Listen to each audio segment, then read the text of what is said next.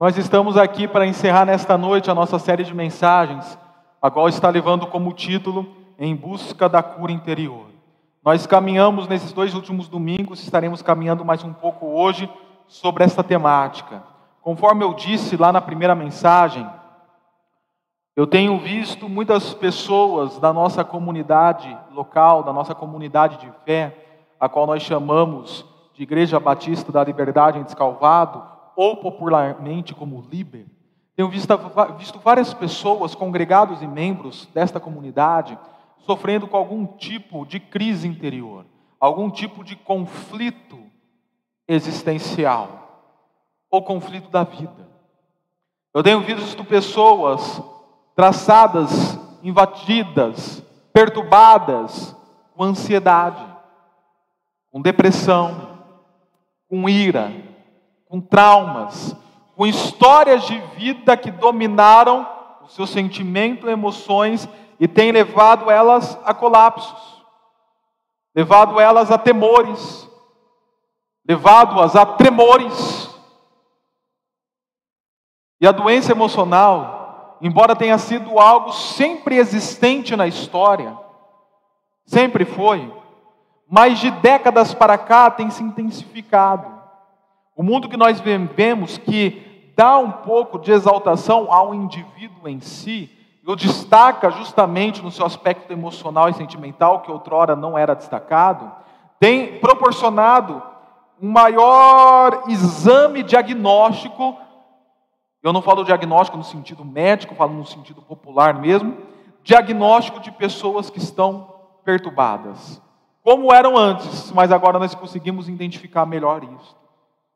Eu tenho visto isso em crianças, eu tenho visto isso em adolescentes, eu tenho visto isso em jovens.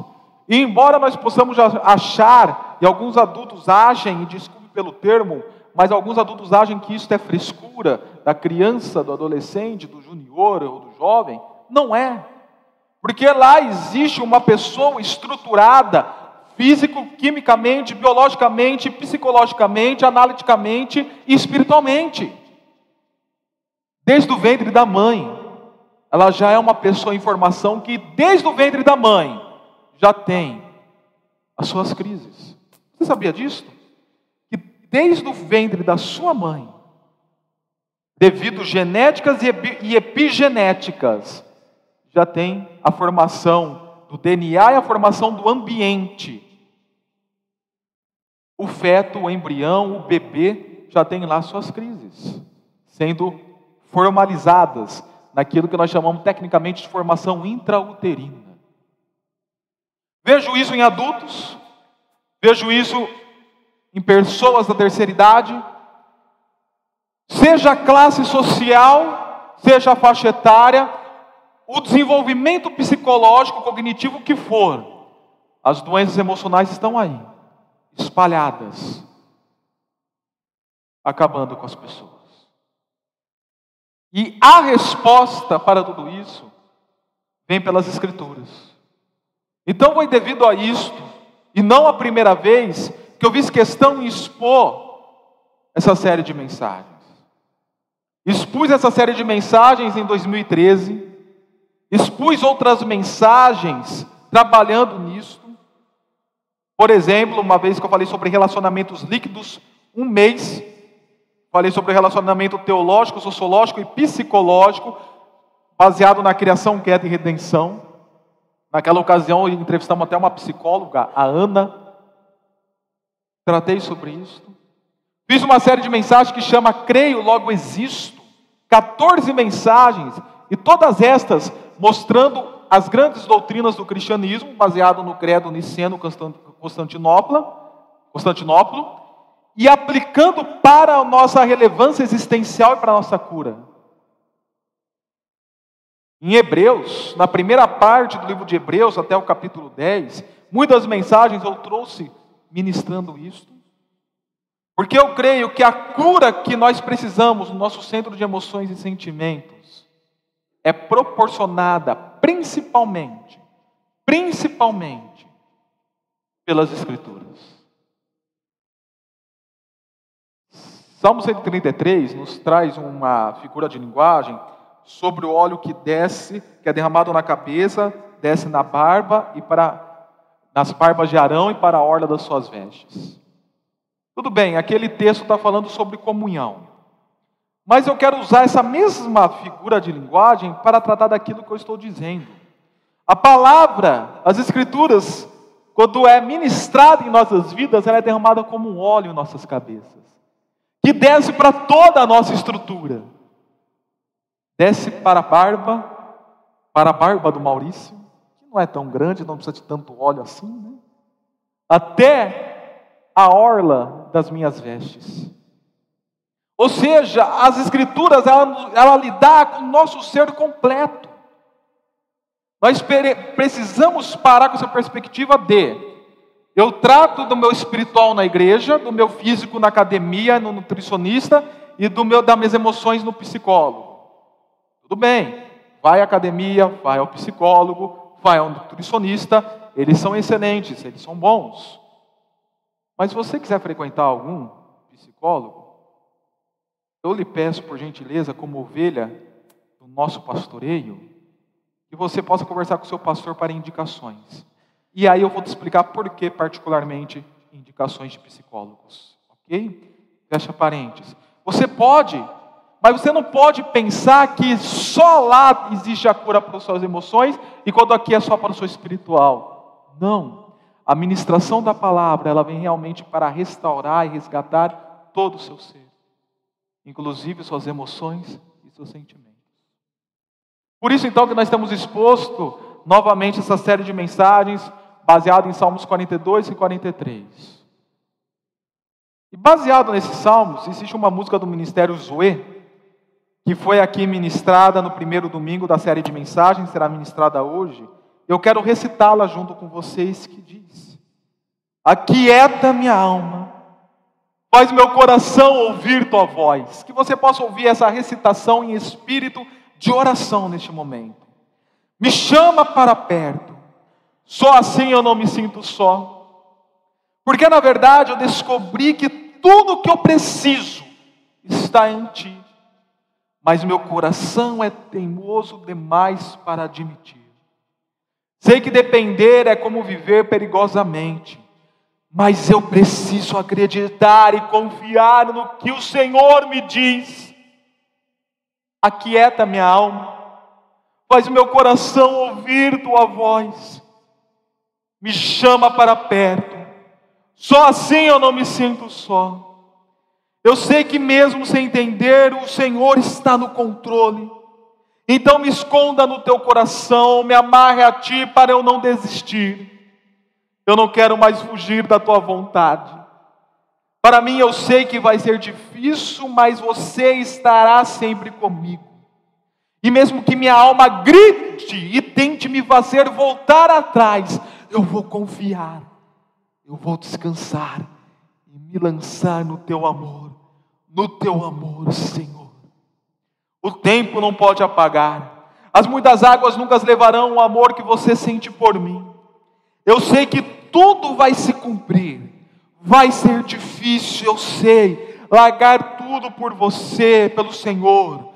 Mas eu sei que quando eu pensar em desistir, o Senhor estará ao meu lado, me segurando, me assegurando de que tudo vai ficar bem.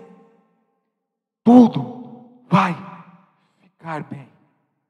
E se eu cair, a tua mão me levantará se eu chorar toda lágrima, você enxugará.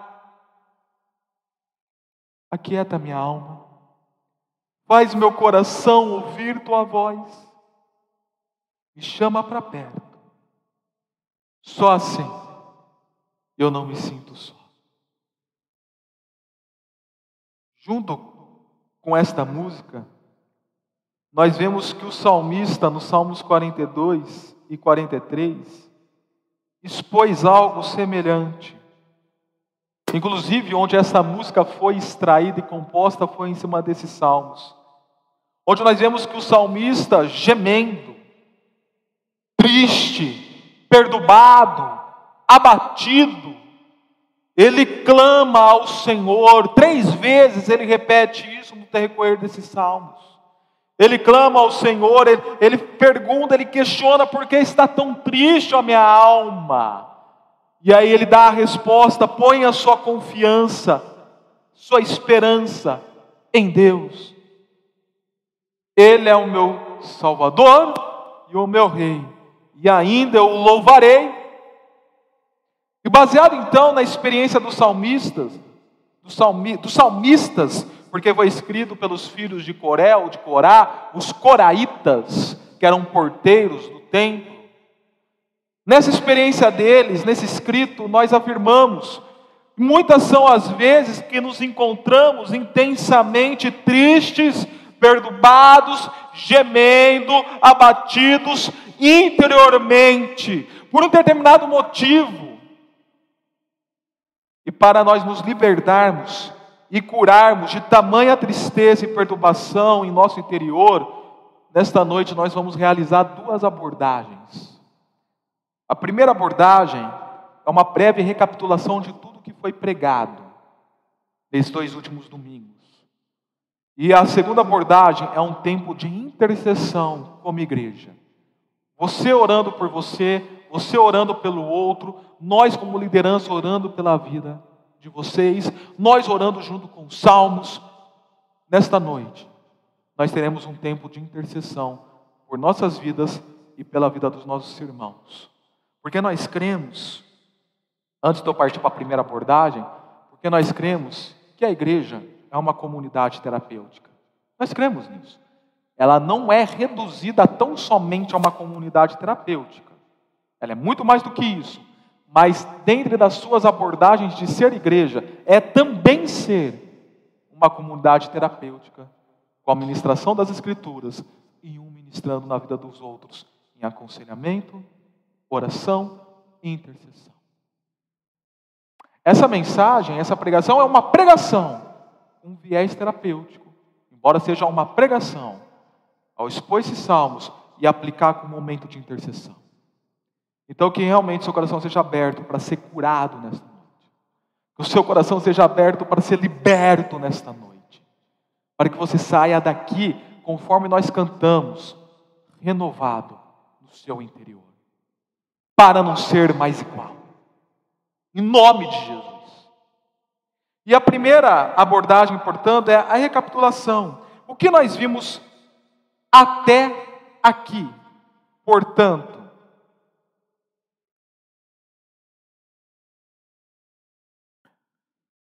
Primeira coisa que é necessário recapitularmos é que o ser humano foi criado perfeito.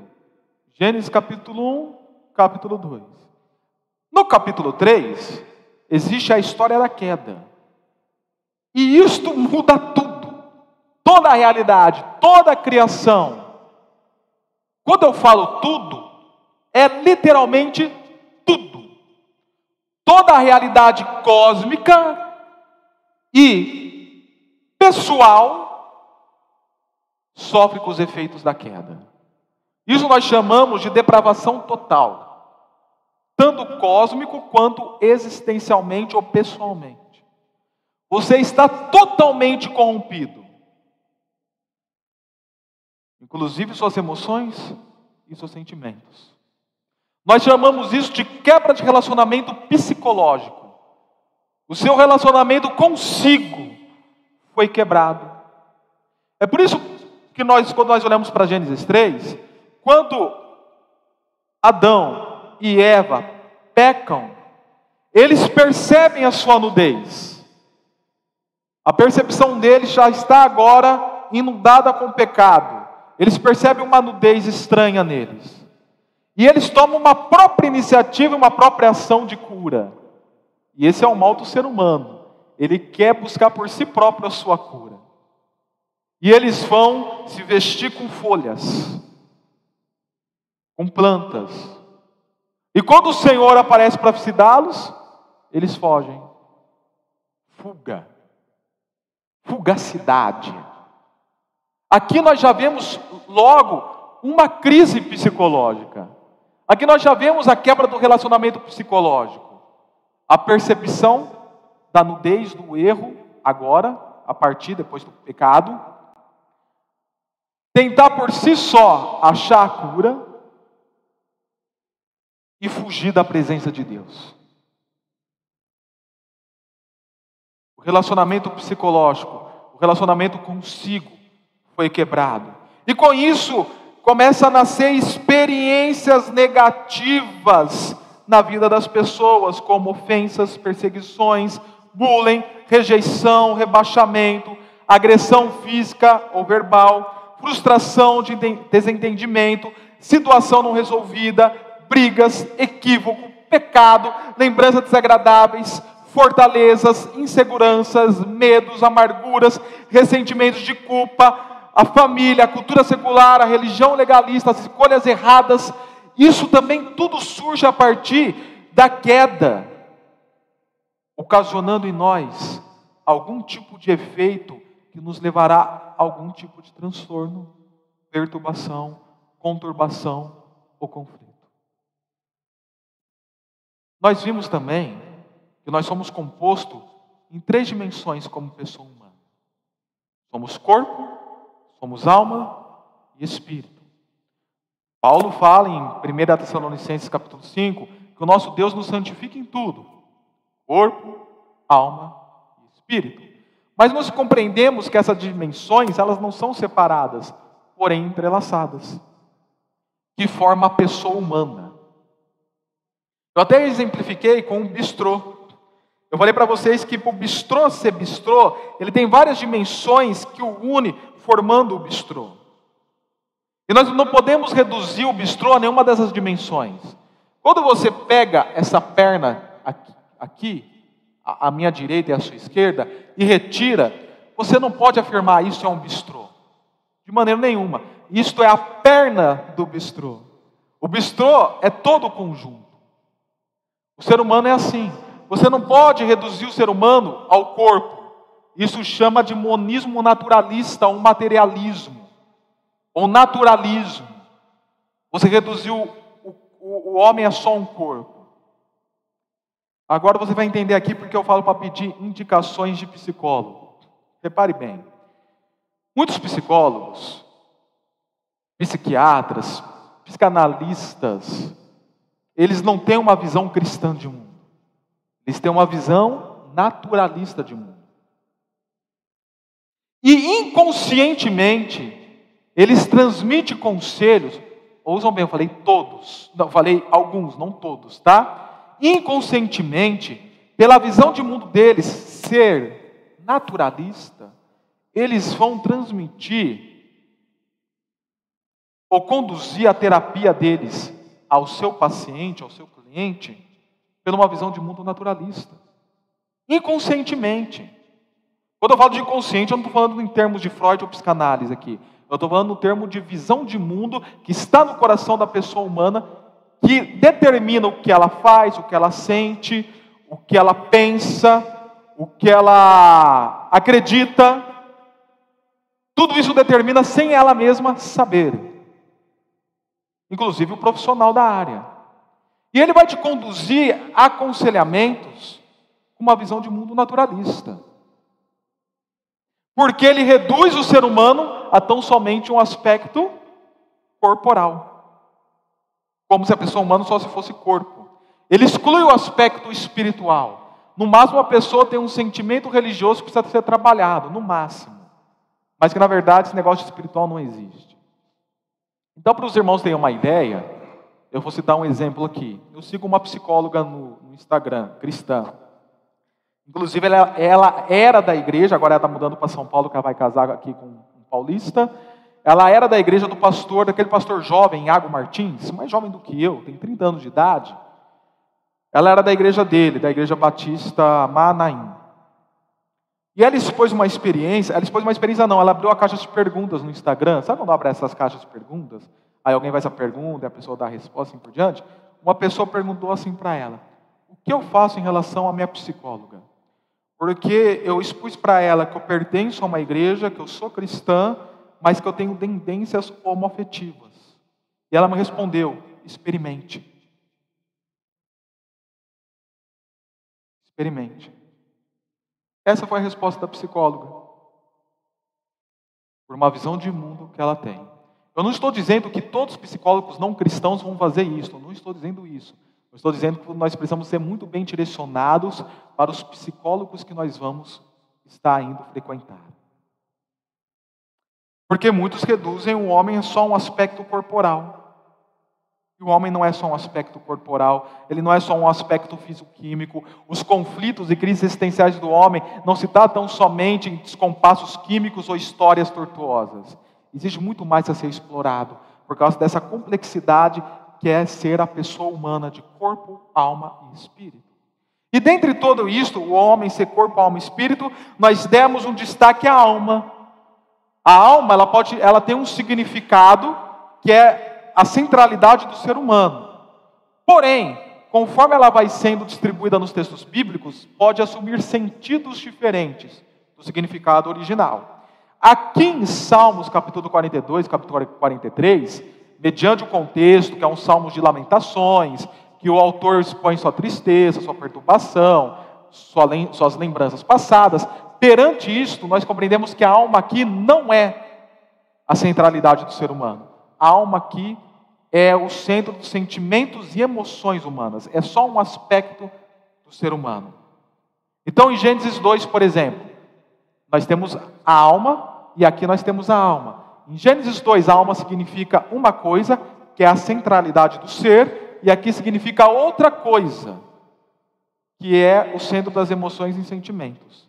Vocês já viram que uma mesma palavra no Brasil pode ter significado diferente dependendo da região que você está? Tem significado diferente. Pelo mundo afora, tem significados diferentes. Se você fala que algo é esquisito aqui no Brasil, tem a conotação de estranho. Você falar no contexto de língua espanhola, esquisito, tem o sentido de algo que é gostoso. Então, a mesma palavra com sentido diferente. No, na, na, Bíblia nós temos isso. A palavra tem um significado, mas ela sempre vai assumir de sentido diferente no contexto. E a alma a qual nós estamos trabalhando aqui é no sentido de emoções e sentimentos para serem curados estão em nosso interior. E a partir de então, nós vimos que as nossas almas podem sofrer com ansiedades, que é a doença do século, depressões, temores, angústias, complexos, traumas, amarras, e aqui não é no sentido do baixo espiritismo, ok? opressões, insônias, tentativas de suicídios, solidão, ira e culpa. E quem de nós nunca vimos pessoas à nossas voltas sofrendo com isto, se tornando doentes fisicamente devido a isto, ou até mesmo morrendo por isto? Uma pessoa que infartou pelo excesso de ira, estresse incontrolável, o excesso de ansiedade. Pessoas que se suicidaram por excesso de depressão. Pessoas que foram acometidas de AVE, que é chamado de AVC, mas o termo técnico tem sido mudado para AVE, acidente vascular encefálico, por falta ou da privação do sono. E a partir de tudo isso, nós destacamos a cura interior, olhando para os Salmos 42 e 43, que na verdade é um salmo só no original, em alguns manuscritos mais antigos, através de alguns caminhos a serem trilhados, baseado na experiência dos coraitas. Primeiramente, nós vimos que o salmista, triste e perturbado por estar distante de Deus, começou o seu discurso ansiando pela presença de Deus.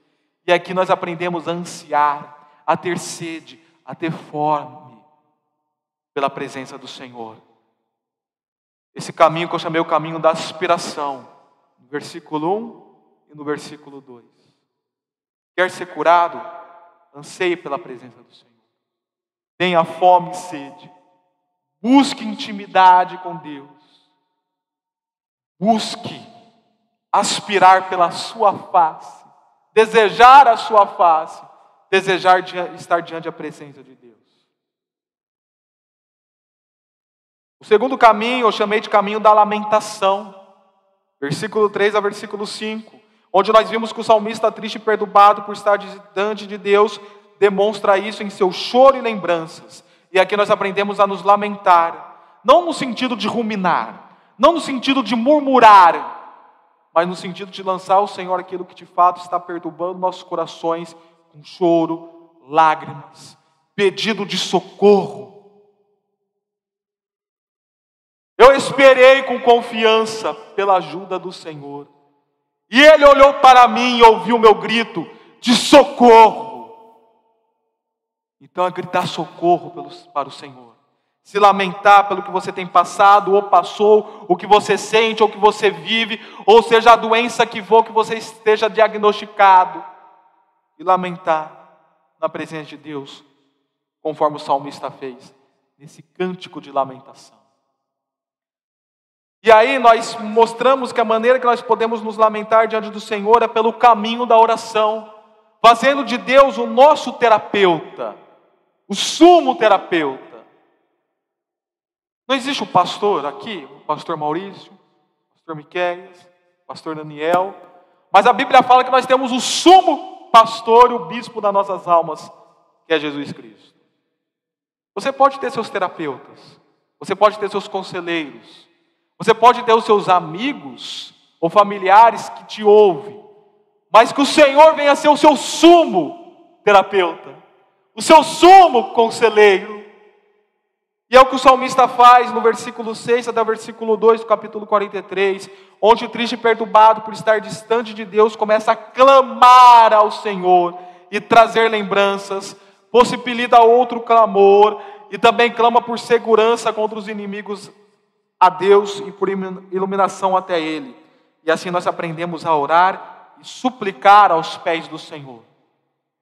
E o último caminho que nós vimos para a cura do nosso interior foi o caminho da salvação. Versículo 3 ao versículo 5, onde o salmista triste e perturbado por estar distante de Deus, porém ele diz que encontrará em Deus a salvação, que ele encontrará a Deus e expressa como será esse encontro. Então aqui nós aprendemos a confiar na salvação, tanto presente quanto futura, e assim exultar o Deus da nossa salvação. Até mesmo porque isto é fé. A fé não é o fato de você fazer esse banco flutuar, fluar, fluir, flutuar. Agora quem ficou em conflito existencial fui eu. Não é o fato de você fazer esse. Eu falei para você segunda-feira sobre esses colapsos, né, lá em São Paulo. Não é fazer esses bancos flutuarem. Não é o ato de você achar que vai transportar esta localidade para outra localidade mas é qualquer circunstância, está confiante no Senhor e nas diretrizes dele para a sua vida, porque você sabe que está no Deus, está com Deus da sua salvação. Por ele, com ele, para ele, nele. Esse é o caminho da salvação. E aqui eu gostaria até de encerrar essa abordagem com um testemunho pessoal eu tenho vários testemunhos nessa área, mas eu gostaria de destacar um que eu sofri, passei. Em dezembro de 2011, um mês antes de começar a pastorear a Liber, dezembro de 2011, tinha um missionário, embora fosse de contexto pentecostal, eu gostava muito dele. O nome dele, ele era um norte-americano, ele veio pela, pela missão Betânia para, para o Brasil. O nome dele era Gregório McNulty. Inclusive, tem vezes ou outra que eu, eu, eu compartilho, eu faço lá análise e compartilho ministrações do Gregório McNulty aqui na igreja. A última vez foi com a equipe de louvor sobre o quebrantamento. Você lembra disso? Né, que ele falou que ele orava para Deus lhe dar um coração contrito e quebrantado. Vez ou outra eu compartilho. Acompanhei Gregório Mac... acompanhei não, presenciei evangelismos, impactos evangelísticos com Gregório McNulty em escolas, praças, enfim, outros lugares. E ele viria para Leme. ficaria um final de semana ministrando lá no Clube 30 de Leme. Clube 30 não, era um outro salão. Me perdoem, eu, eu errei aqui a localização, um outro salão em Leme. E eu peguei alguns amigos, algumas amigas, entramos nos carros, dois carros, e vamos lá para esse congresso. O que ocorre? Nesta época eu estava passando por um período de provação extrema, de perseguição e provação. E aquilo estava. E cansaço físico. Eu estava numa rotina muito, muito, muito, muito puxada em Pirassununga. Com ministérios, com trabalho secular, com.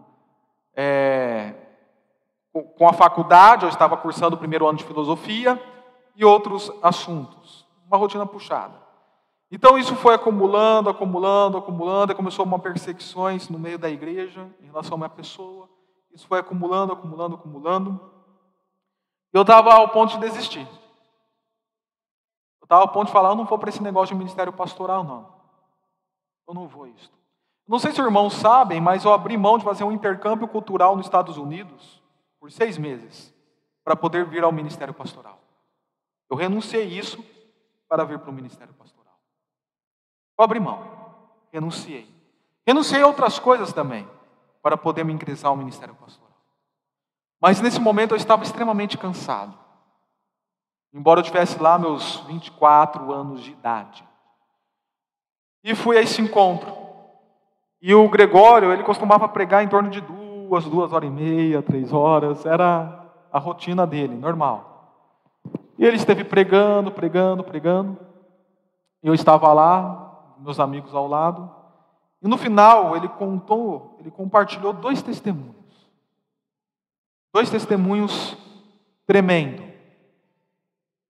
Um testemunho foi de uma mulher que apanhava, apanhava, apanhava do marido, era violentada domesticamente e vivia na bebetice, na, no vício do álcool e do cigarro.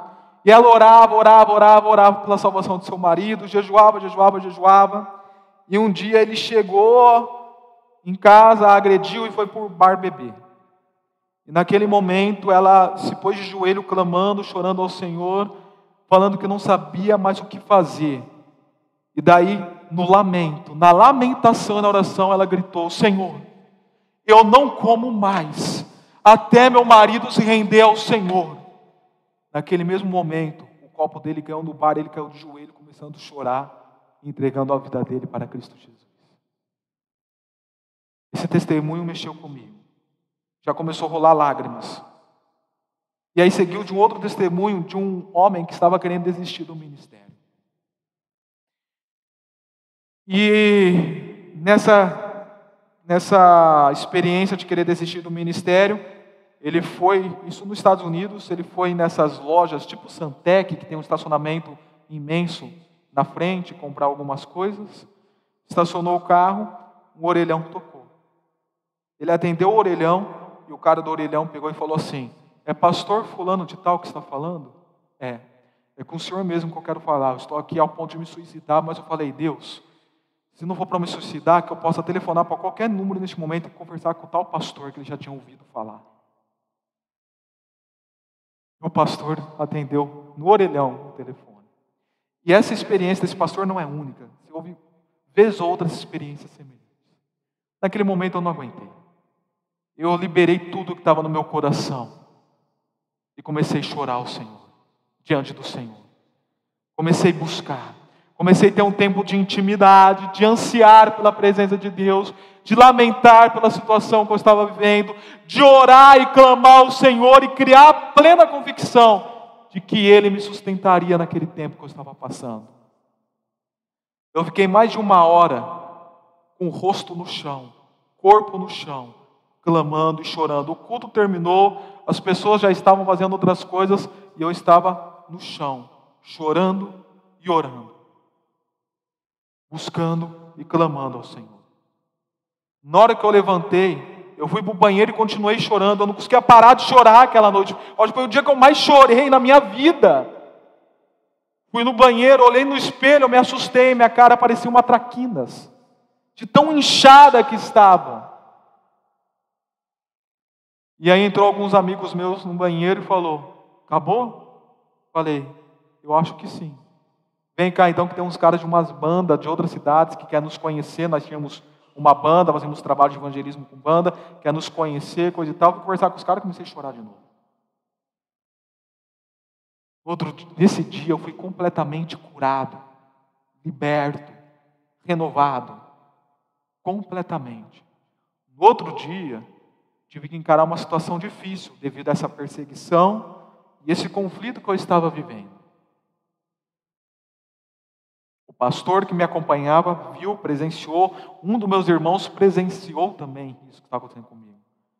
Mas meu coração ficou em paz, ficou tranquilo. E eu vi realmente, algum tempo depois, a resposta de Deus em relação ao meu chamado, ao meu ministério, à minha vida, que está até aqui hoje com vocês. Dez anos se passaram. Dez anos e meio se passaram nessa história. Naquele momento, Deus me curou e me fortaleceu para estar aqui durante esses dez anos, junto com vocês. E isso que ocorreu comigo, pode e deve ocorrer com a sua vida, com o seu coração. Então é por isso que nesse momento nós iremos para a segunda abordagem do nosso, da nossa mensagem de hoje. Que é o momento em que todos nós nos colocaremos na presença de Deus em intercessão, tendo um momento a sós com Deus. Feche seus olhos. Abaixe sua cabeça. Nós vamos começar esse tempo de intercessão, uma oração silenciosa. Só você e o Senhor, orando conforme os caminhos que nós vimos no decorrer dessa série de mensagens.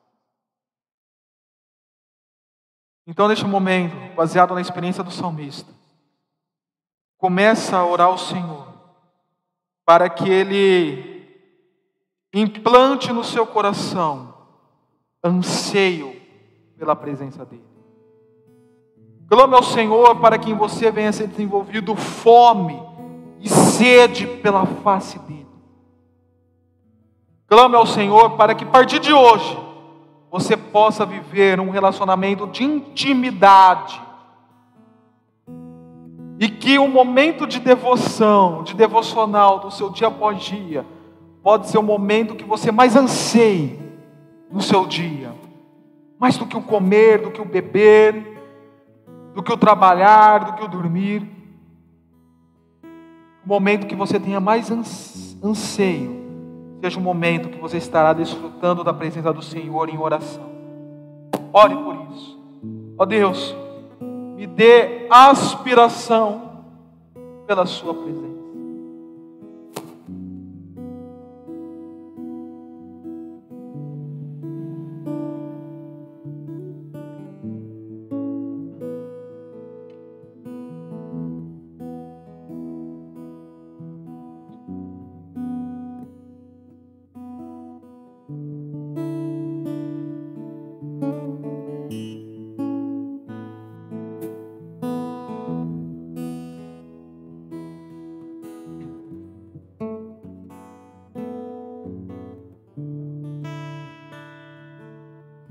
Neste momento, baseado também nos caminhos que aprendemos com o salmista. Lance suas lamentações diante do Senhor.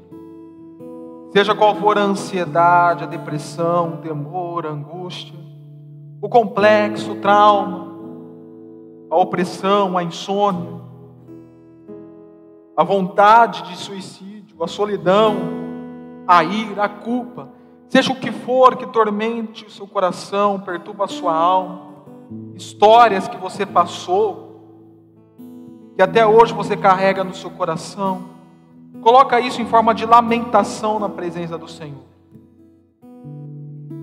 Lamente. Desabafe. Compartilhe com Deus.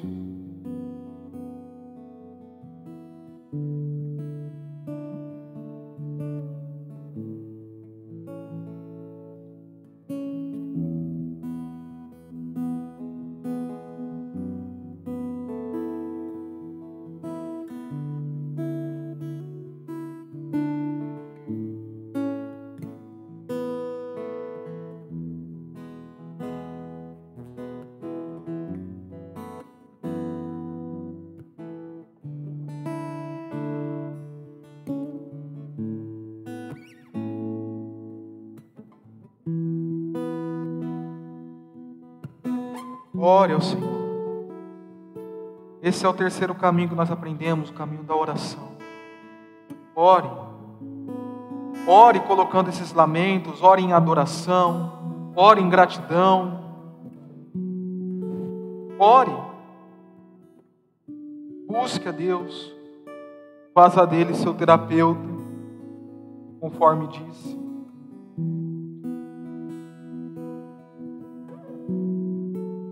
E fala para o Senhor neste momento, ó Deus, ensina-me e leva-me a entender a vida de oração e a praticar a vida de oração. Que eu possa entender o que é a oração e viver a arte da oração, a prática da oração. Que eu possa gritar, clamar a Ti, orar a Ti. Ore para que você possa orar. Ore para que você, em você venha ser desencadeado a ação do orar, mas a ação da oração.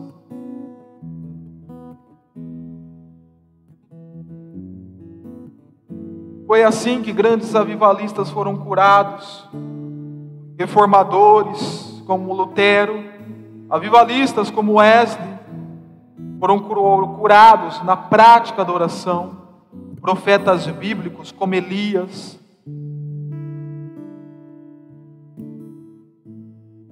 O próprio Jesus no momento em que foi invadido por uma grande tristeza no jardim do Getsemane, no jardim das aflições, no Monte das Oliveiras. Ele orou, chorou na presença do Pai. Senhor, se possível for, afaste de mim esse cálice, mas que cumpra a sua vontade. Ele orou. O próprio Deus encarnado orou. Então, que você, na sua tristeza, na sua perturbação, ore.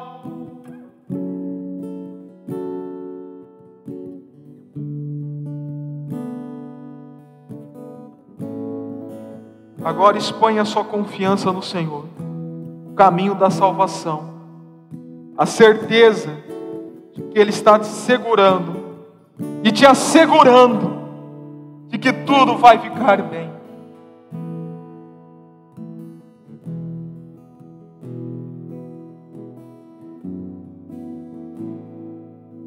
Como diz aquela velha história das pegadas na areia. No momento da dificuldade, você só viu um par de pegadas e questionou onde estava o Senhor. Ele respondeu: Eu estava te carregando, esse par de pegadas era meu. Essa história, ela tem seu fundo verdadeiro, porque no nosso momento de dificuldade, é Ele que está nos carregando. Tenha certeza dessa salvação e ore para que o Senhor ministre no seu coração tal certeza. Ore para que Ele, que ele tire todo o impedimento do, do seu olhar, dos seus ouvidos, para que você possa ver e ouvir de fato a segurança a salvação que o Senhor está proporcionando em sua vida. Porque aos seus ele providencia enquanto dorme. Aos seus Ele traz à existência o que nós necessitamos enquanto descansamos. Então descanse, dorme, porque Ele está trazendo à existência aquilo que você necessita, porque Ele é o Deus da nossa salvação. Ore isso a Ele.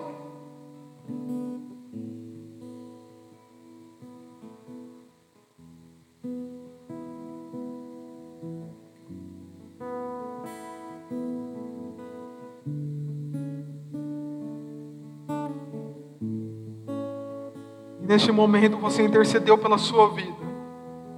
Mas agora você vai interceder pela vida do seu irmão e da sua irmã. Se achegue, se achegue aí a pessoa que está mais próxima de você. Pode ser dupla, pode ser trio. passe, pra, passe seu braço em volta dela, pegue em suas mãos. Não precisa falar nada, não precisa perguntar nada, só ore. Ministremos uns pelos outros, ministremos na vida de uns pelos outros. Deixe Deus usar a sua vida para ministrar na vida do seu irmão. Deixe Deus usar a vida do seu irmão para ministrar na sua vida. Clame um pelos outros por cura interior.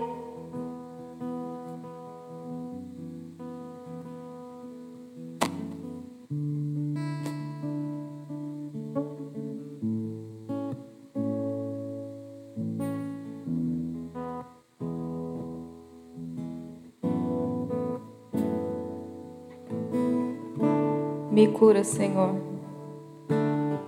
Cura os meus irmãos.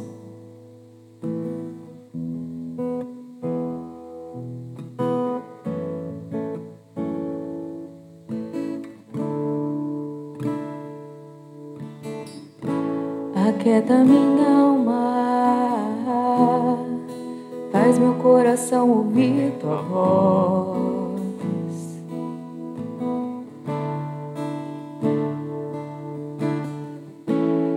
Chama pra perto. Só assim eu não me sinto só. Hum, aquieta minha alma, faz meu coração ouvir tua voz.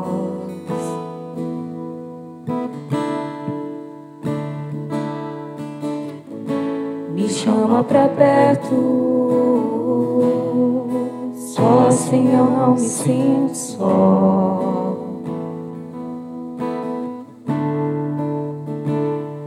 Porque na verdade eu descobri que tudo que eu preciso está em ti. Mas meu coração é teimoso demais pra admitir. Sei que depender é como viver perigosamente, mas eu preciso acreditar e confiar no que você me diz. Aquieta minha alma, faz meu coração ouvir sua voz.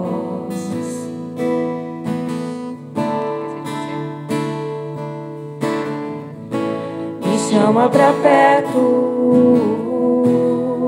Só assim eu não me sinto só.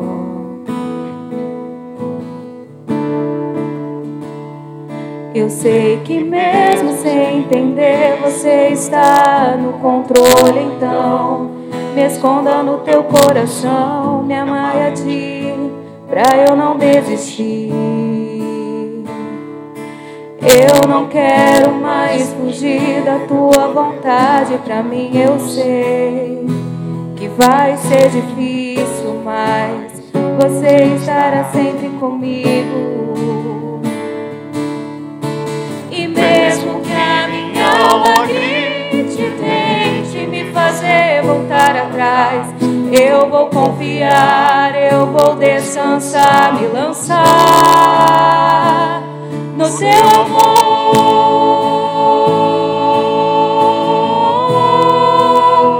no seu amor, Senhor.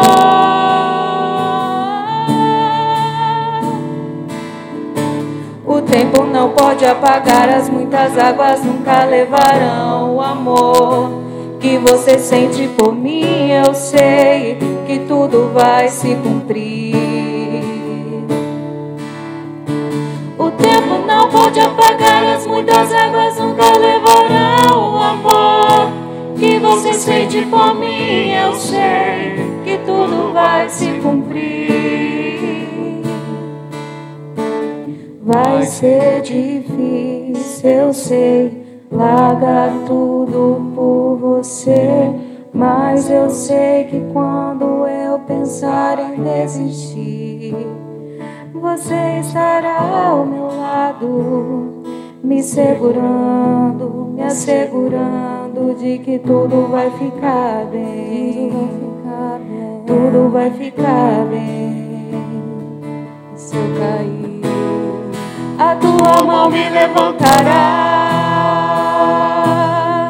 E se eu chorar, toda lágrima você enxugará. E se eu cair, a tua mão me levantará. E se eu chorar, toda lágrima você enxugará. Então vem, aquieta minha alma. Faz meu coração ouvir sua voz.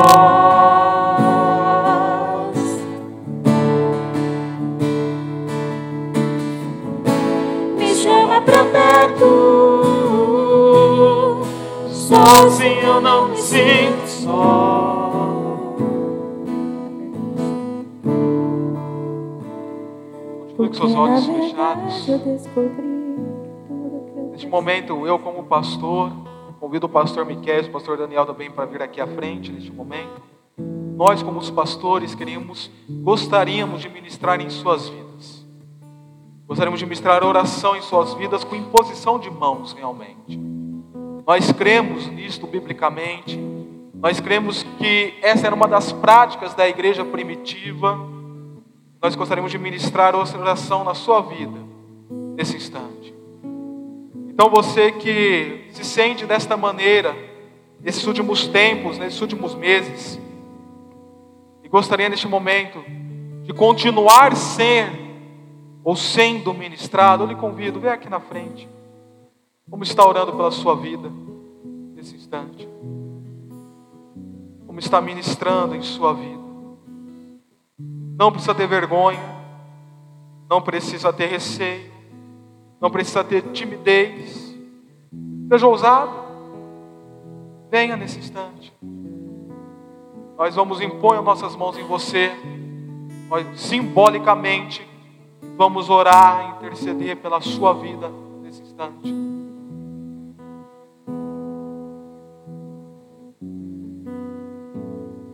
Vamos clamar juntos por cura.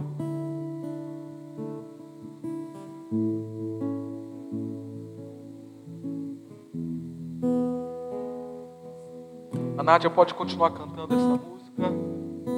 Eu peço que a igreja fique em pé e também ponha suas mãos sobre eles, em direção a eles, enquanto eu, os pastores, estaremos indo até eles, os abraçando e orando pela vida de cada um nesse instante. O pastor Miquel pode pegar pelo da sua esquerda, o pastor Daniel da sua direita. Eu pego essa dorminha aqui do meio.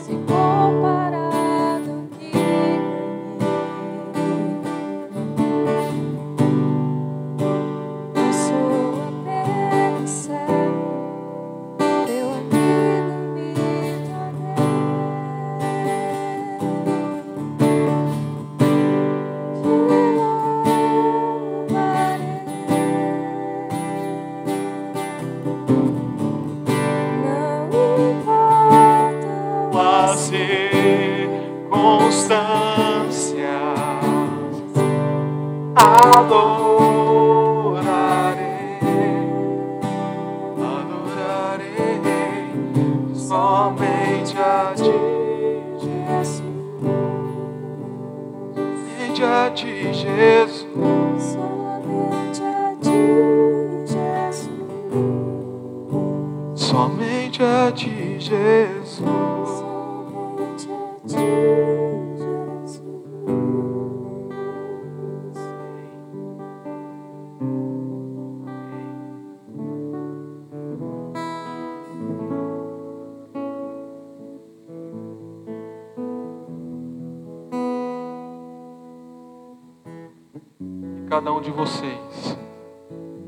possa levar essa atividade da oração para a sua vida diária.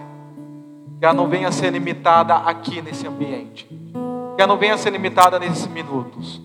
Nós tivemos um momento espiritual proveitoso e profundo, mas essa prática tem que ser diária na vida de vocês. E que vocês possam refletir biblicamente sempre ao lado das suas experiências.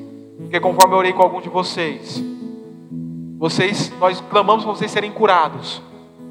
Mas as aflições não deixarão de vir na vida de vocês, porque neste mundo terão aflições. Mas que vocês possam ter a válvula de escape do poder do Espírito Santo, com as reflexões bíblicas, quando a tristeza vier, quando as experiências vierem, que vocês possam se apegar biblicamente para responder a tudo isto, porque Provérbios diz: o que imagina a sua alma, assim ela é. O que imagina a sua alma, assim ela é. Que você possa sair desta noite com a sua alma sempre imaginando que você é mais vencedor em Cristo Jesus. Por que está tão triste a minha alma? Por que está tão perturbada dentro de mim? E toda a igreja repita junto comigo a última frase. Põe a sua esperança em Deus, pois ainda o louvarei. Ele é meu Deus e o meu Deus e que a graça salvadora do nosso Senhor Jesus Cristo, que o amor de Deus o Pai, e que a comunhão do Espírito Santo de Deus estejam sobre todos que aqui estão, como sobre toda a igreja do Senhor espalhada pela face da terra, desde agora, como para todos sempre. Toda a igreja diz e amém. Para encerrar o nosso culto, querido e querida, eu peço que você possa voltar ao seu lugar. E neste momento a Noemi estará nos conduzindo ao instrumental. E ao, ao som do instrumental, você que trouxe a sua oferta, o seu dízimo, poderá estar depositando no gasofilácio e encerrando o instrumental da nossa irmã Noemi, nós estamos automaticamente encerrados também nesta noite.